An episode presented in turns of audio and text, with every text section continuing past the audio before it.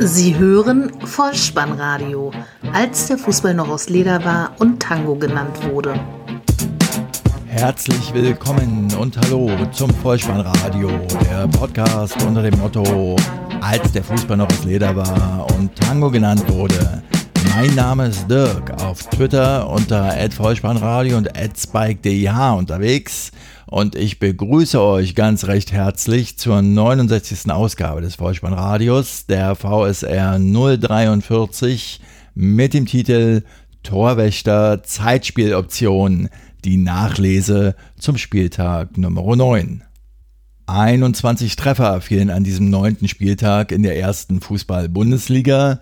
Ein Trainer wird Remis-König und ein Torwächter belebt eine völlig vergessene Zeitspieloption wieder. Abschließend habe ich dann noch eine Hörbuchempfehlung für euch. Viel Spaß dabei. Die Momente des Spieltages. Freitagabend, Felddienstarena, der FC Schalke 04 trifft auf den ersten FSV Mainz 05. Halbzeitstand 1 zu 0, am Ende ein 2 zu 0 Sieg für die Knappen. Dabei trifft Schalke-Manager Christian Heidel auf seinen langjährigen Arbeitgeber Mainz 05. Die Gelsenkirchner gewinnen zum zweiten Mal in Folge. Dabei trifft Leon Goretzka im dritten Spiel in Folge. Überhaupt waren es dieselben Torschützen und auch dieselbe Torschützenreihenfolge wie beim Sieg in der Vorwoche gegen Hertha BSC. In der 13. Minute 1 zu 0 Leon Goretzka. In der 74. Minute das 2 zu 0 durch Guido Burgstaller. Mainz war im gesamten Spiel harm und ideenlos und meine Prognose, wenn ihr mich fragt, zum Spieler Leon Goretzka.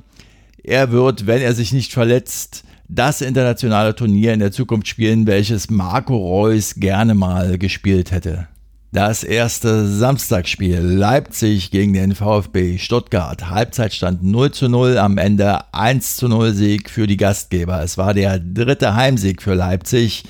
Diesmal wurde das Tor durch einen Spieler erzielt, der ursprünglich gar nicht für die Startelf vorgesehen war, denn Brumer verletzte sich beim Aufwärmen und so kam Marcel Sabitzer zu seinem Einsatz und in der 23. Minute dankte er es dann dem Trainer und der Mannschaft, indem er aus 22 Metern einen Schuss ansetzte und dieser Schlenzer schlug dann über Zieler hoch im linken Eck zum 1 zu 0 Tor des Tages und Endstand ein. Borussia Mönchengladbach gegen Bayern 04 Leverkusen. Halbzeitstand 1 zu 0, am Ende 1 zu 5. Es war die zweite derbe Klatsche für die Gladbacher, nachdem sie ja schon in Dortmund mit 1 zu 6 untergegangen sind. Angesichts des Endergebnisses mag es etwas merkwürdig anmuten, wenn einige Medienvertreter nach dem Spiel die Gladbacher Verantwortlichen auf die vielleicht beste erste Halbzeit angesprochen haben, die ihr Team in dieser Saison bisher gespielt haben soll. Die Verantwortlichen widerlegten das auch nicht oder widersprachen dem auch nicht. Dennoch stand am Ende ein klarer, deutlicher Sieg für Leverkusen. Die Tore in der Chronistenpflicht. In der siebten Minute gingen die Gladbacher noch in Führung durch Fabian Johnson. In der 48. Minute dann der Ausgleich durch Sven Bender.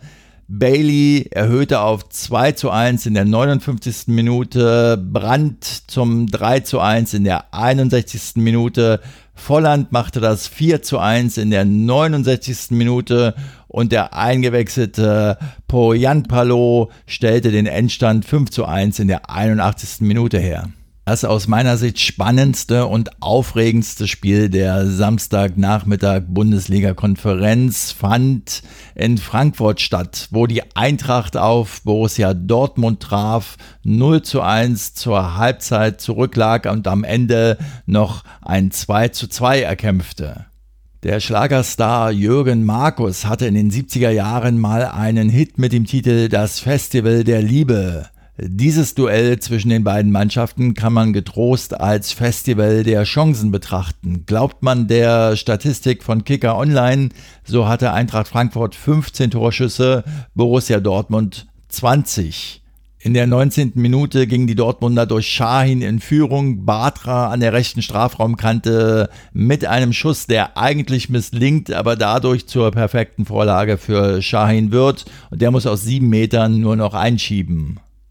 Und die Dortmunder erhöhen sogar auf 2 zu 0 in der 57. Minute. Gacinovic verliert den Ball im Mittelfeld. Götze nimmt den Torschützen Philipp mit. Der geht noch ein paar Metern und aus 15 Metern mit dem linken Fuß dann in die lange Ecke zum 2 zu 0. Der Anschlusstreffer dann in der 64. Minute durch Haller per Foul-Elfmeter. Zuvor war Rebic im Strafraum nur noch mit der Fußspitze an den Ball gekommen, aber der Dortmunder Keeper Birki sprang ihm etwas unbeholfen, vielleicht auch übermotiviert entgegen, sodass der Schiedsrichter auf Elfmeter entschied und die Frankfurter so verkürzen konnten. In der 68. Minute dann sogar der Doppelschlag für die Eintracht. Gacinovic steckt auf den rechts einlaufenden Wolf durch und der vollstreckt in die linke Ecke kurz und trocken zum Ausgleich.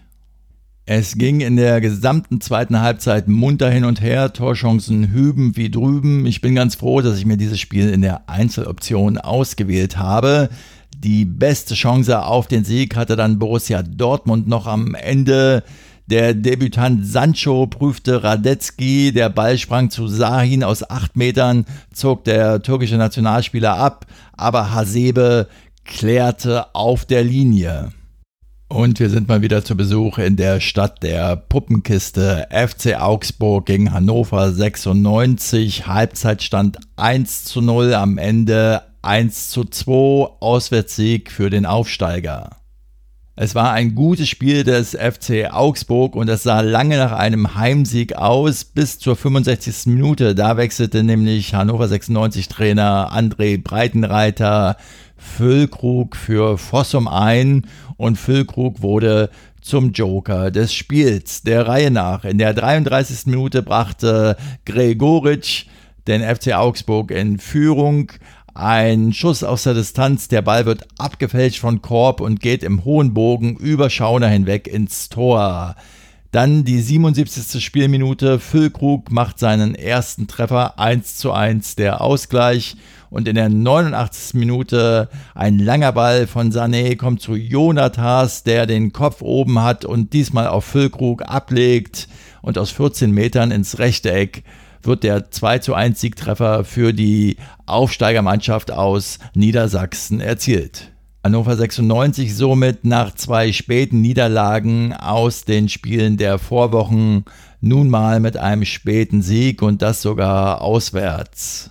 Noch vor dem 1 zu 0 Führungstreffer der Augsburger gab es eine bemerkenswerte Szene zu bestaunen. Es gab einen Abstoß für Hannover 96, eine Szene also, die eigentlich häufig in dem Spiel vorkommt und vermeintlich ganz harmlos sein sollte. Aber Philipp Schauner legte sich den Ball zurecht, wie man das so tut als Torhüter, an der rechten Seite des 5-Meter-Raums, will dann den Abstoß vollführen, will ihn kurz auf seinen Verteidiger auf die rechte Seite geben, spielt den Ball aber ins Tor aus. Und an dieser Stelle wird es interessant für alle Regelkundler, denn geht der Ball ins Tor aus, außerhalb des Strafraums.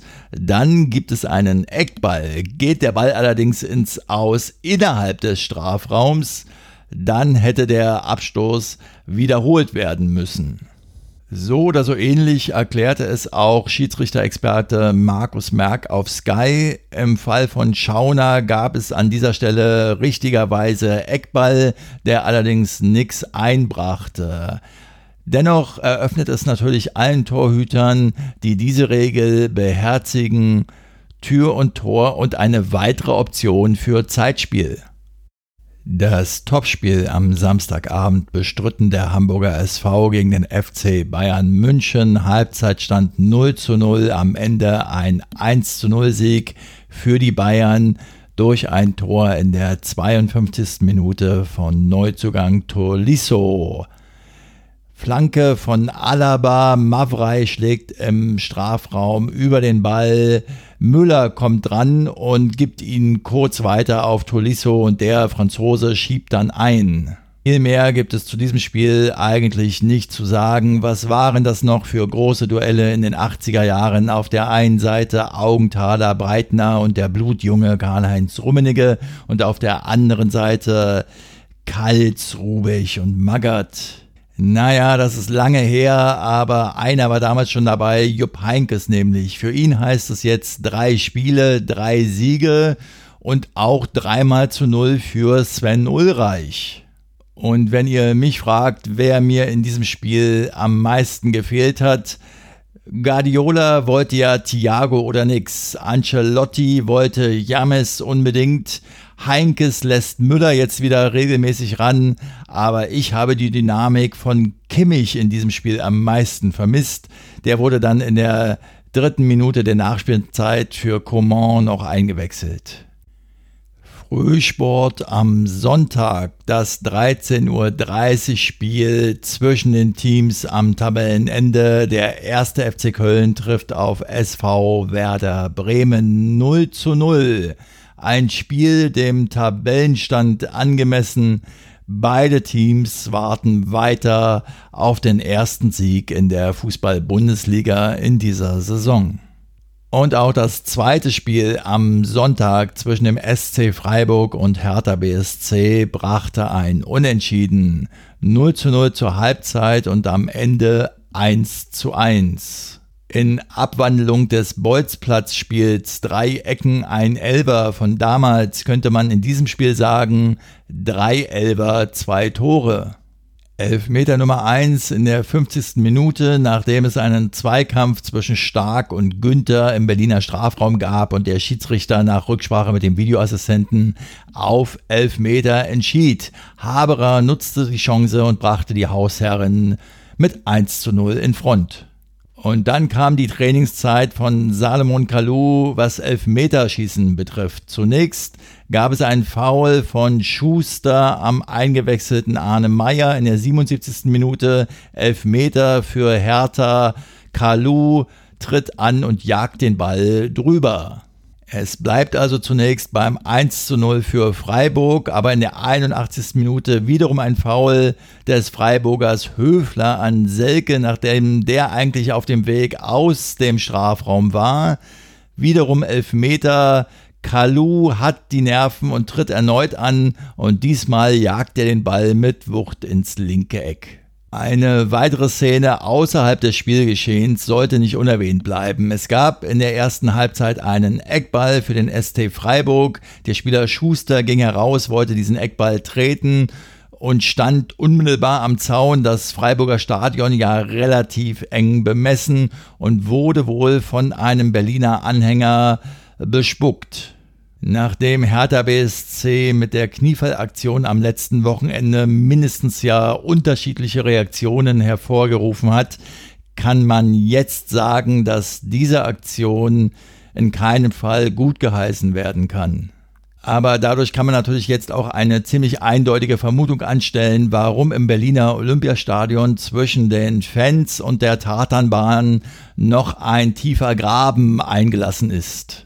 VfL Wolfsburg gegen die TSG 1899 Hoffenheim.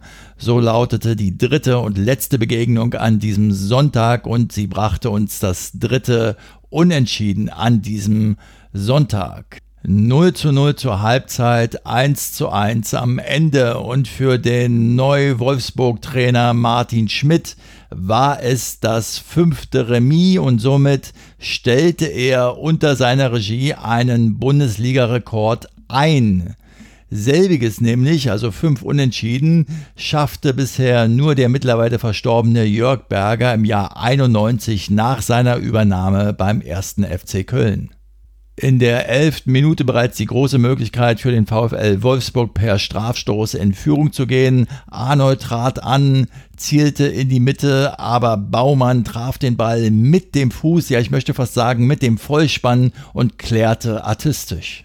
So ging es mit 0 zu 0 in die Halbzeit und in der 72. Minute traf dann Tisserand Hübner in der Kniekehle und dem hierbei zum Elfmeter an und der machte es besser als Arnold und verwandelt trocken unter die Querlatte 1 zu 0 für das Auswärtsteam. Am Ende gab es noch vier Minuten Nachspielzeit. Der VfL Wolfsburg benötigte aber nur eine Minute. Es gab einen Eckball von der rechten Seite. Die Davi brachte ihn herein und im Strafraum setzt sich dann Udo Kai gegen drei Hoffenheimer durch und köpft zum Ausgleich zum 1 zu 1 Endstand ein.